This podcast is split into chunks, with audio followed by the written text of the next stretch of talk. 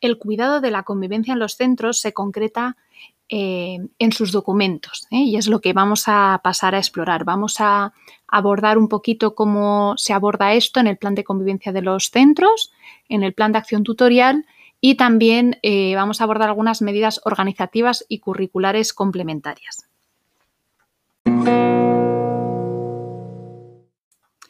Empezando por el plan de convivencia de centro, lo primero eh, que hay que saber es que los equipos directivos deben informar al principio de curso en cada uno de los grupos de la importancia que el centro otorga a las relaciones entre las personas desde un marco de valores compartidos basados en el diálogo y la participación.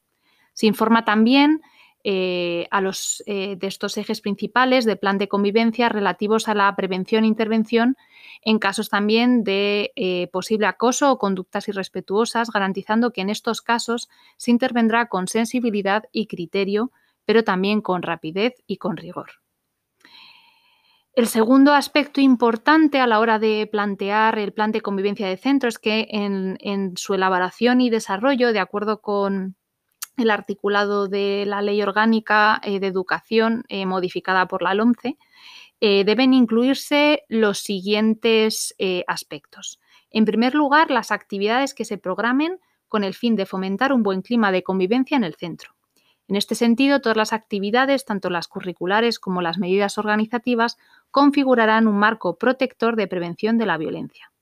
Para desarrollar estrategias de mejora del clima de convivencia en el centro, resulta pertinente partir de un análisis de las relaciones interpersonales y de los problemas de convivencia, pues pasando un cuestionario al profesorado, a las familias, al alumnado, así como fomentar una cultura de diálogo y de solución pacífica de los conflictos, con la implicación y participación de las familias, para lo que conviene esforzarse y reforzar los cauces de, los cauces de comunicación, diálogo y escucha con las familias la mejora del clima social del centro, del ambiente del aula y de las relaciones interpersonales son elementos importantes de prevención de conductas violentas y de problemas de disciplina.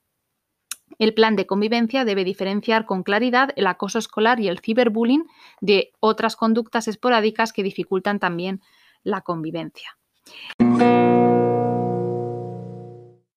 Otra de las cuestiones que deben incluirse en la elaboración y desarrollo del plan de convivencia eh, son las actuaciones para la resolución pacífica de conflictos, con especial atención a la prevención de la violencia sexista o de identidad de género, el fomento de la igualdad y la no discriminación.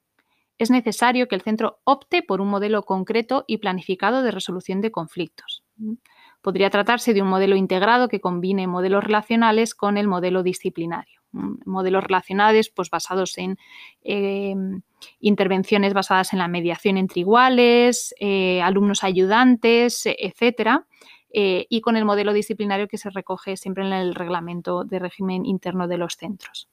Es muy importante optar por modelos de resolución de conflictos de los que se haya recibido una formación adecuada y para cuya puesta en práctica se cuente con las condiciones y recursos personales necesarios.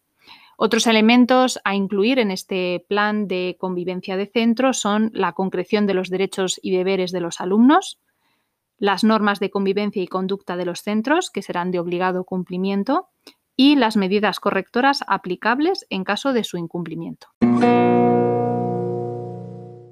El segundo documento de centro, donde eh, de alguna forma se articula la política y estrategia pedagógica con respecto a la convivencia de los centros, es el plan de acción tutorial. Em, en este documento es donde se pueden concretar y desarrollar en gran medida las actividades y programas establecidos en el plan de convivencia. Por otro lado, ejercer la acción tutorial en su más amplio sentido permite el conocimiento de los alumnos y mejora la receptividad del tutor, tanto ante la petición de ayuda por parte de las posibles víctimas o niños que encuentren algún problema eh, que les esté afectando a, poder tener una convivencia positiva y pacífica, como ante la comunicación de cualquier alumno que se encuentra en una situación conflictiva. El trabajo previo de planificación que deben realizar los tutores con el apoyo y coordinación de los orientadores es imprescindible para llevar a cabo el plan de acción tutorial con los alumnos y las familias. Es necesario dedicar tiempo efectivo a reflexionar, sensibilizar, dialogar y construir iniciativas entre todos. Dentro de las acciones con los grupos completos, el PAD debe abordar eh, actividades para la prevención de la violencia de una forma efectiva. Debe trabajarse con el grupo completo, desarrollando actuaciones para la reflexión y el compromiso que impliquen a todos los alumnos. Eh, aquí eh, podemos encontrarnos, pues, por ejemplo, em, análisis de la conformación del grupo y grado de inserción de cada uno de los alumnos, eh, explorando cuáles son las redes de relación y de amistades dentro del grupo, las formas de liderazgo positivo y negativo que se dan en el grupo y la cohesión en torno a los diferentes liderazgos. Para la obtención de estos mapas de relaciones y roles deben realizarse sociogramas em, eh, que hay varias herramientas y en concreto la Comunidad de Madrid eh, tiene eh, una, herramienta específica para, que todos los tutores puedan, puedan, utilizarla.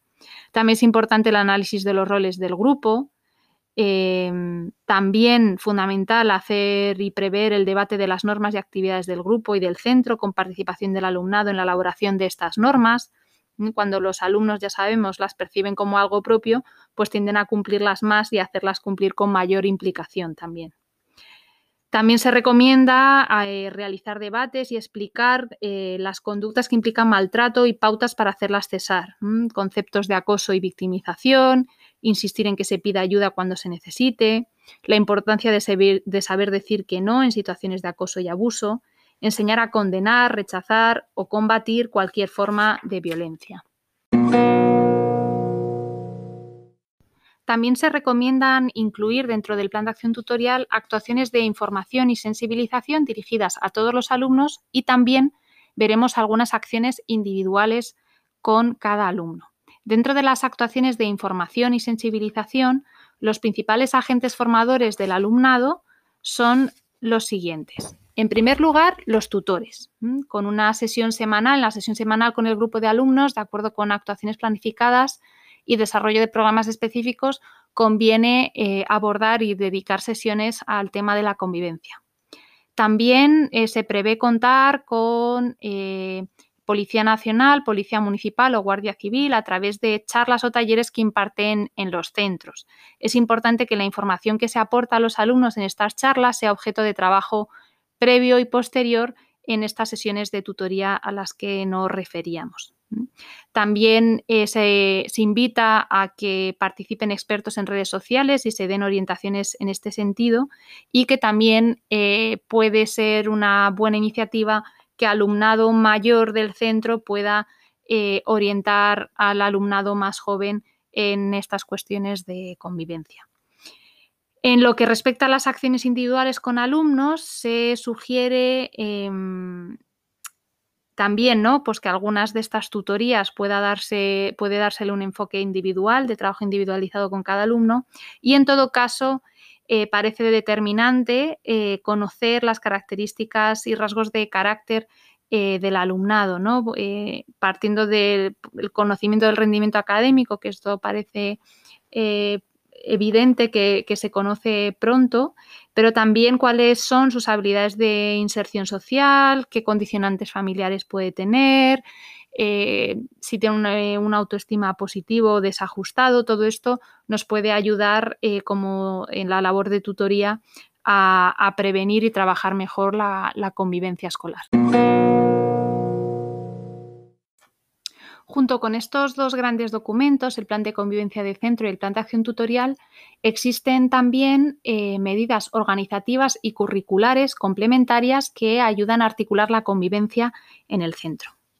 Empezando por las medidas organizativas, em, hay que señalar que tienen gran repercusión en la mejora de la convivencia y en la prevención de conflictos y de situaciones de violencia o acoso. Como en otros aspectos, conviene diferenciar las medidas que puedan tomarse en centros de educación infantil y primaria o de secundaria en función de la edad del alumnado. Estas diferencias pueden tenerse en cuenta em, en medidas como las siguientes. Eh, por ejemplo, cómo vamos a abordar la, la, vigilancia de recreos, pasillos, cambios de clase, horario de comedor, traslados de aula, entradas y salidas del centro, etcétera es eh, principalmente en esas situaciones donde se manifiesta el mayor número de conflictos entre los alumnos. En las edades más tempranas, pues conviene reforzar al máximo estas medidas, estableciendo sistemas para evitar que los alumnos permanezcan solos en el aula entre las clases. También eh, conviene pensar, eh, según etapas y niveles, em, cómo vamos a enfocar la información alumnado y familia sobre las medidas organizativas del centro, así como en la evaluación de su funcionamiento, en su discusión e incorporación y, en su caso, eh, en lo que tiene que ver con las propuestas de mejora. También es fundamental disponer de un sistema de comunicación interno y confidencial de alumnos con tutores o personas adultas a las que acudir, eh, que haya medios de denuncia y petición de ayuda. todo esto adaptado, por supuesto, a las diferentes edades. Por su parte, y de acuerdo con la normativa vigente, desde el punto de vista curricular, todo el profesorado debe incorporar en sus programaciones o propuestas pedagógicas elementos transversales destinados a promover la mejora de la convivencia. Educación orientada a asumir una vida responsable en una sociedad libre, basada en el respeto por la diversidad y los derechos humanos, sin discriminación alguna, especialmente por razones de discapacidad, género, orientación sexual, raza, origen, ideología, creencias religiosas o cualquier otra situación personal. También se insiste en el tratamiento preventivo de las formas más frecuentes de violencia de género, racismo, xenofobia, LGTBI-fobia y discriminación por razón de orientación e identidad sexual, tanto entre iguales como en el contexto escolar eh, y en los espacios de ocio.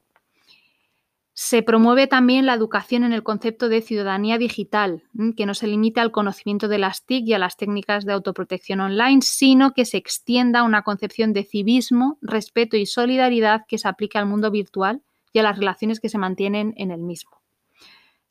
Por otro lado, eh, también dentro de, la dimensión curricular, ¿eh?